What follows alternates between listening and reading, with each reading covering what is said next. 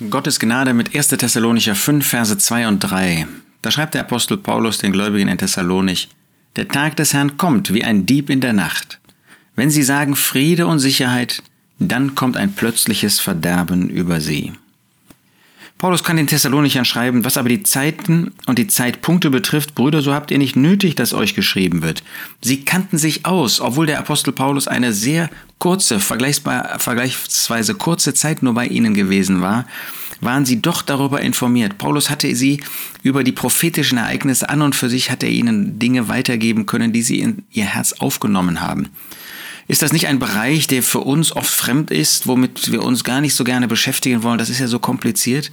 Bei den Thessalonichern war das nicht so. Sie haben das aufgesogen wie ein Schwamm. Sie waren freudig darin, diese ähm, Weissagung des Alten und des Neuen Testamentes zu hören und in ihr Leben aufzunehmen. Denn ihr wisst genau, dass der Tag des Herrn so kommt wie ein Dieb in der Nacht. Der Tag des Herrn, wenn der Jesus kommen wird, um dann seine Regentschaft über diese Erde zu beginnen, anzutreten, der kommt wie ein Dieb in der Nacht. Und ein Dieb kommt erstens unerwartet und zweitens unerwünscht. Nun, wir verstehen sofort, das kann ja nicht das Kommen des Herrn Jesus für uns zur Entrückung meinen. Denn für uns kommt der Jesus niemals wie ein Dieb. Das kann der Herr Jesus nur solchen sagen, die ein Leben führen, das zur Unehre Gottes ist. In dem Brief an Sardes in Offenbarung 3 finden wir genau, dass die Versammlung so in der Welt gelebt hat, dass der Herr Jesus sich ihr vorstellen muss, auch wie einer, der kommt, wie der Dieb in der Nacht. Aber für die Gläubigen, für uns kommt er doch nicht wie ein Dieb, er kommt doch nicht unerwartet. Wir freuen uns darauf, wenn der Jesus kommt. Und er kommt auch nicht unerwünscht. Wir freuen uns, dass er kommen wird. Aber für die Menschen dieser Welt wird das so sein. Sie sprechen von Frieden und Sicherheit. Ist das nicht heute das große Thema immer wieder? Da sind viele Kriege, aber wir wollen Frieden und Sicherheit bewirken. Wir werden alles, alle Anstrengungen der Allianz, äh, des Bündnisses und so weiter werden wir äh, benutzen, um Frieden und Sicherheit herzustellen. Und das werden sie dann sagen, jetzt haben wir das doch mehr oder weniger erreicht. Und dann kommt ein plötzliches Verderben über sie. Das wird furchtbar sein. Ist da vielleicht jemand, der diesen Podcast hört und noch nicht an Jesus Christus glaubt?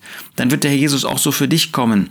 Dann wirst du sagen, jetzt habe ich es aber erreicht, Frieden und Sicherheit. Und dann kommt plötzliches Verderben. Und dann kommt ein Krieg, dann kommen richtige Kriege, dann kommt eine Zuchtmaßnahme, dann kommt eine Strafe Gottes, dann kommt der Zorn Gottes. Das muss furchtbar sein. Heute kannst du den Herrn Jesus noch als Retter annehmen. Heute kannst du ihm noch deine Sünden bekennen, bevor es für ewig zu spät ist. Denn dann kommt der Tag des Herrn und dann wird es zu spät sein, sich noch zu bekehren. Für ewig zu spät. Aber für uns, die wir an den Herrn Jesus glauben, wir wollen ihm vertrauen, dass er uns vorher entrücken wird, wie er das in 1. Thessalonicher 4 sagt. Darauf dürfen wir unser Herz setzen und dürfen ihm vertrauen. Der Tag des Herrn kommt wie ein Dieb in der Nacht. Wenn sie sagen Friede und Sicherheit, dann kommt ein plötzliches Verderben über sie. Dann ist es zu spät.